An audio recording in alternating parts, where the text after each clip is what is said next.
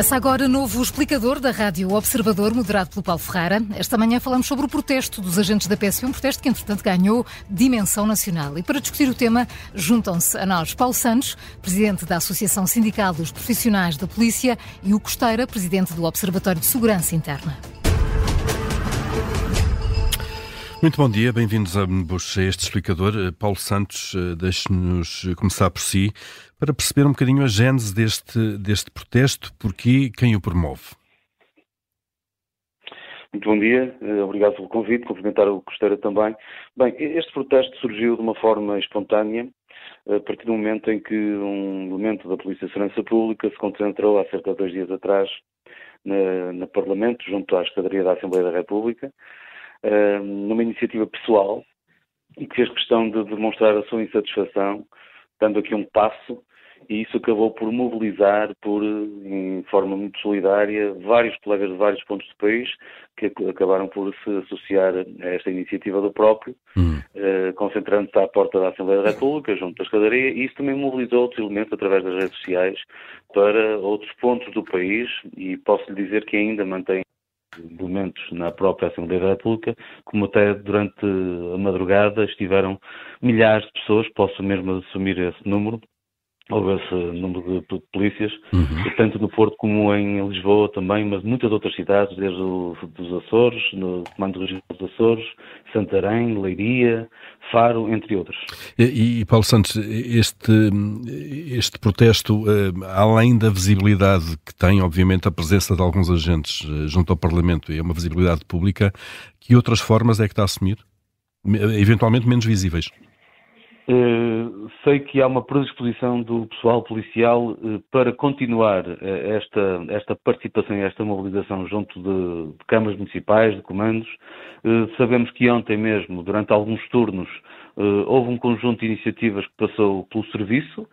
Obviamente que não posso aqui assumir se efetivamente aquilo que foi identificado com anomalias nas viaturas, eu presumo, também não conhecimentos técnicos para aferir se efetivamente há anomalias, mas obviamente não podemos estar aqui a esconder aquilo que é um problema que existe há muito tempo. Há aqui um conjunto de dinâmicas que estão a acontecer, há aqui uma vontade e uma predisposição dos polícias em dar voz àquilo que é a sua indignação.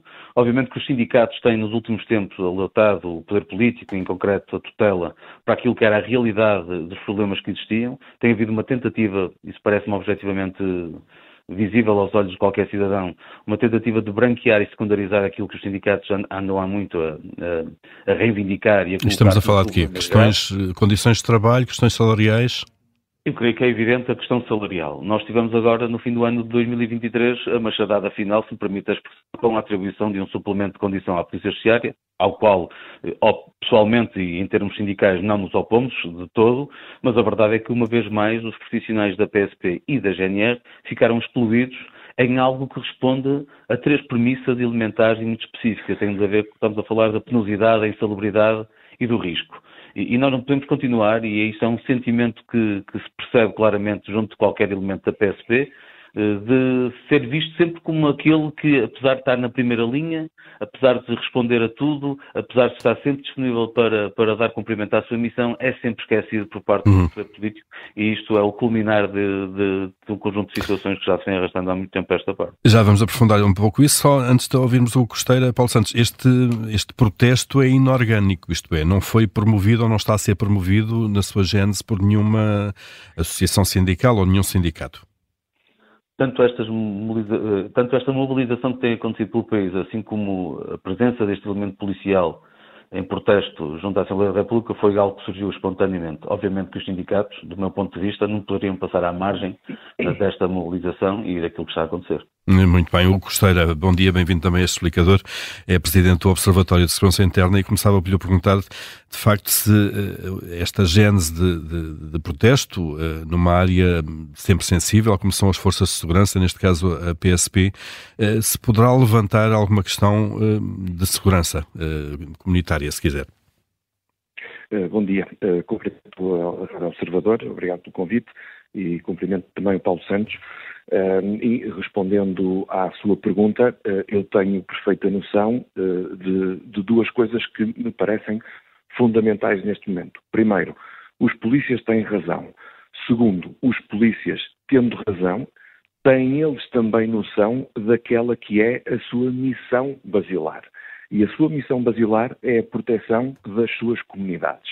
E, portanto, eu uh, entendo que os polícias uh, que têm todo o dever uh, a manifestar o seu desagrado pela forma como têm sido tratados do ponto de vista salarial, que acho que é um ponto sobre o qual todos podemos concordar, têm eles próprios noção da importância da sua missão e eles têm noção também que, infelizmente, nos últimos anos, a sua missão tem sido cumprida eh, em plena adversidade, seja ela qual for, seja a questão dos meios, da falta de meios, seja a questão eh, salarial, mas o que é certo é que nós todos contamos com a nossa polícia.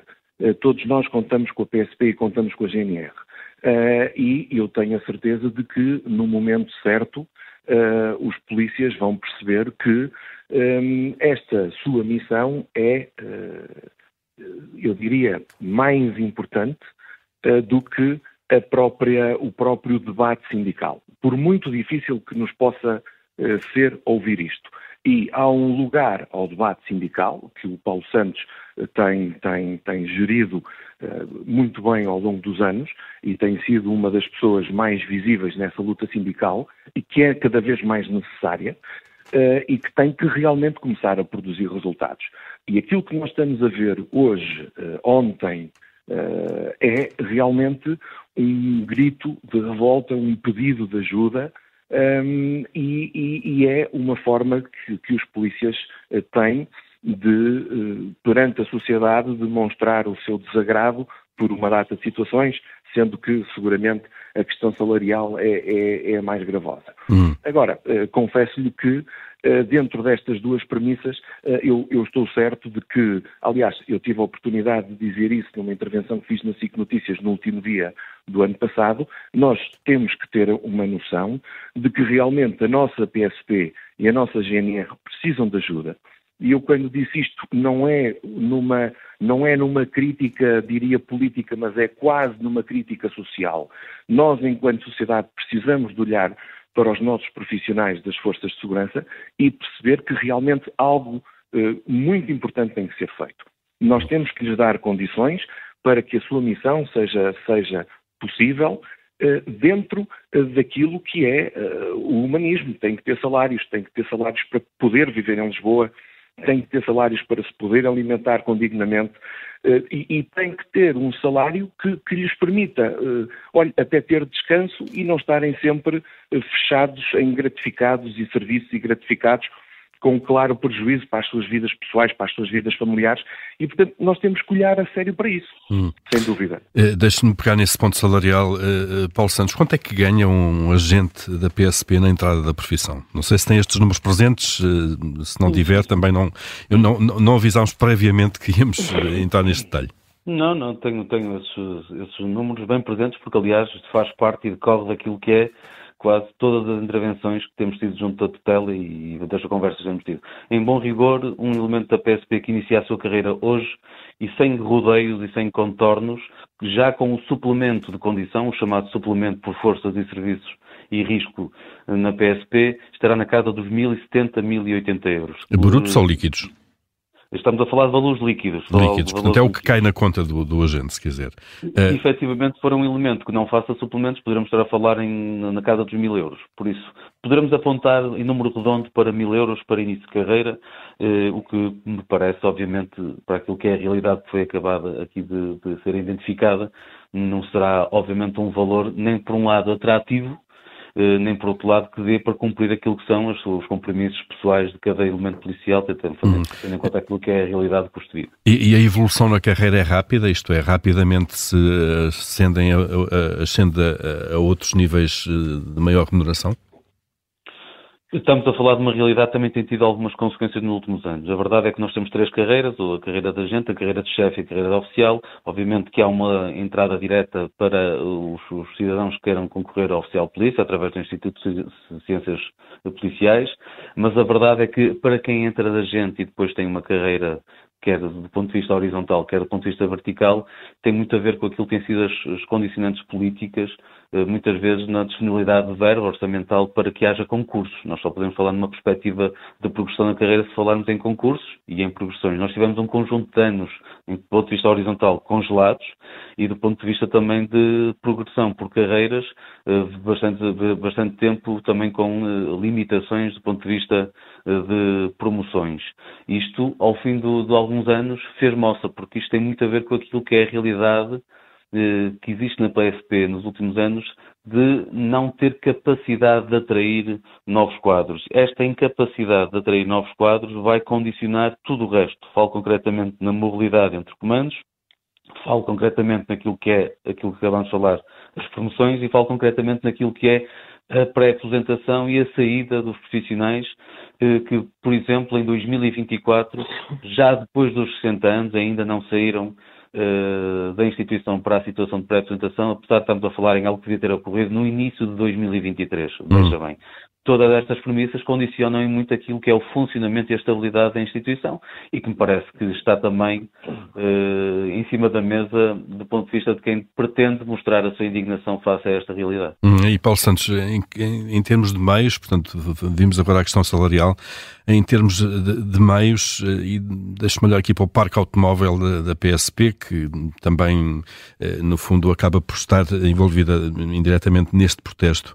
Uh, os carros da PSP vão à inspeção, que é exigida a todos os cidadãos? Obviamente que a resposta tem que dizer é sim. Aquilo que temos dito e alertado também até junto da IGAI era para a necessidade que, de, que, que, existe de apreciar aquilo que é as condições, ou que são as condições de trabalho, falo concretamente ao nível dos recursos auto, ao nível dos recursos materiais e àquilo que é uh, a incapacidade em alguns locais do país de termos viaturas e meios disponíveis para podermos exercer aquilo que é a missão básica de, de um patrulhamento, por exemplo.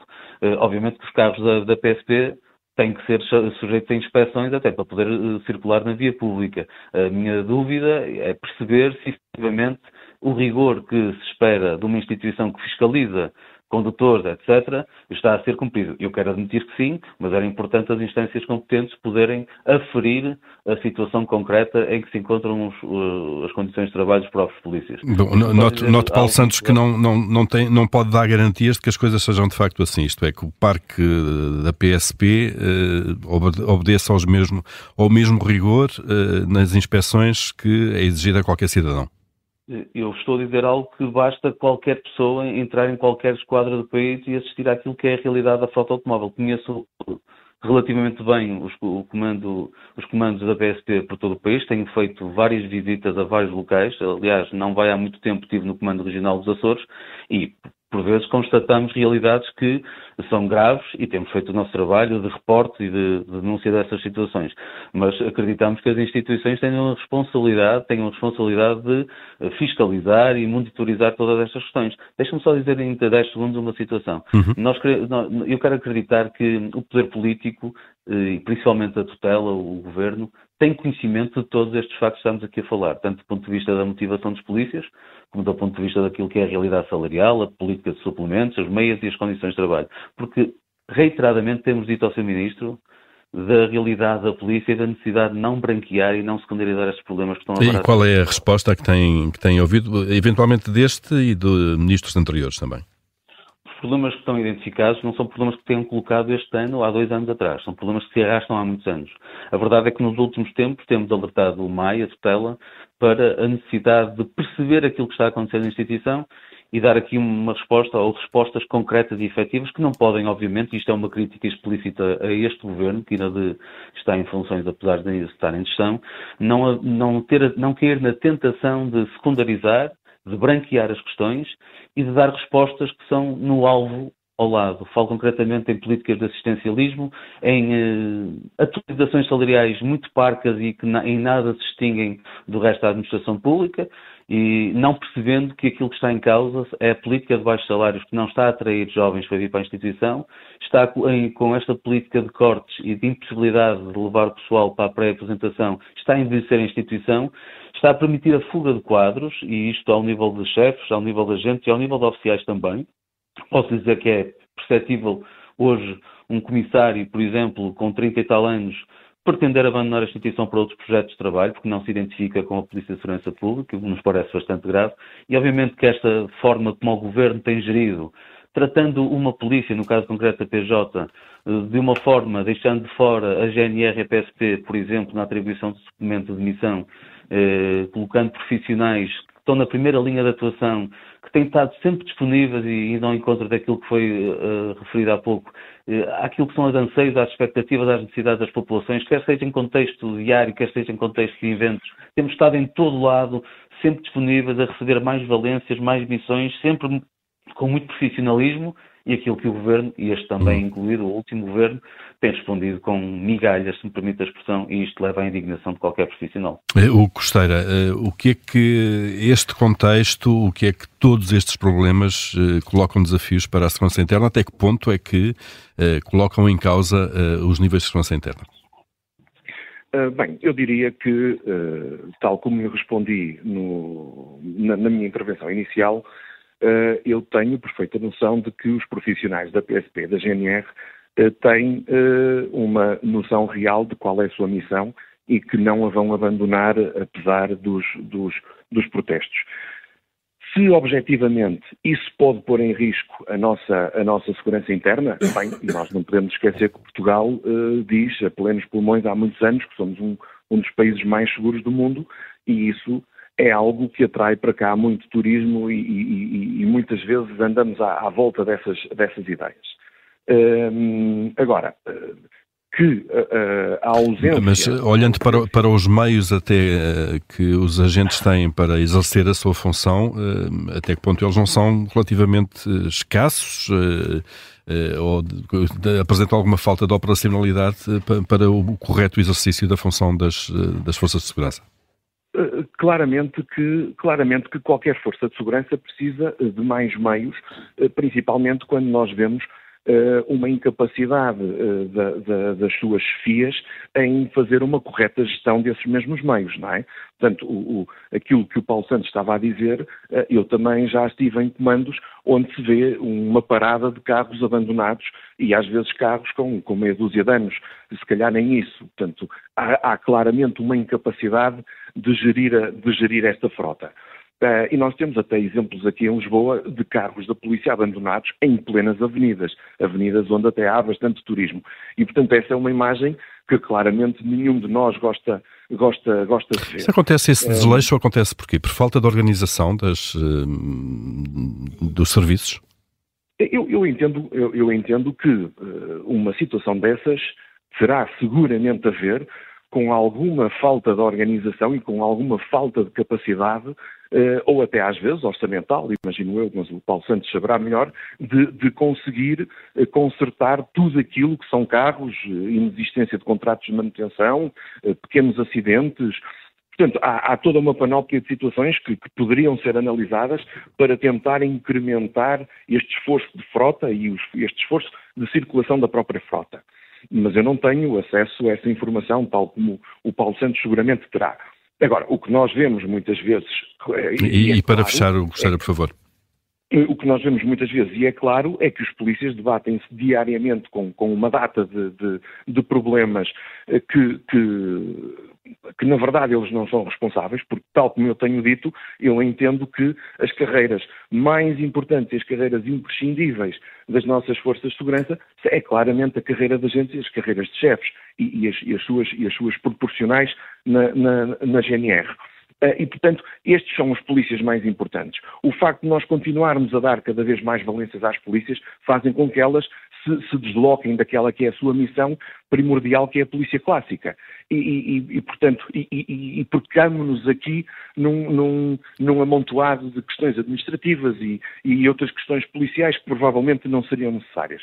Agora, o que nós temos realmente que ver é que nós temos que conseguir recortar elementos para as forças de segurança, o Paulo Santos tem toda a razão quando diz que há uma dificuldade de recrutamento. Há, as carreiras não são atrativas, não, e isso tem que ser mudado. Eh, e, portanto, isso tem que ser equacionado eh, numa altura em que, eh, olha, voltemos a ter um governo mais ativo, por exemplo, e já eleito, uma vez que nós estamos nesta, nesta situação política que todos sabemos, mas acho que realmente quem vier a seguir tem que olhar muito atentamente para estas questões uh, de, de, de, natureza humana hum. nas forças de segurança. Fica Salários e condição digna. Fica essa nota então eh, para o próximo governo, seja ele qual for. O Costeira, Paulo Santos, obrigado, obrigado. a ambos por terem estado neste explicador. Bom dia, obrigado. Bom dia, obrigado, bom dia, obrigado.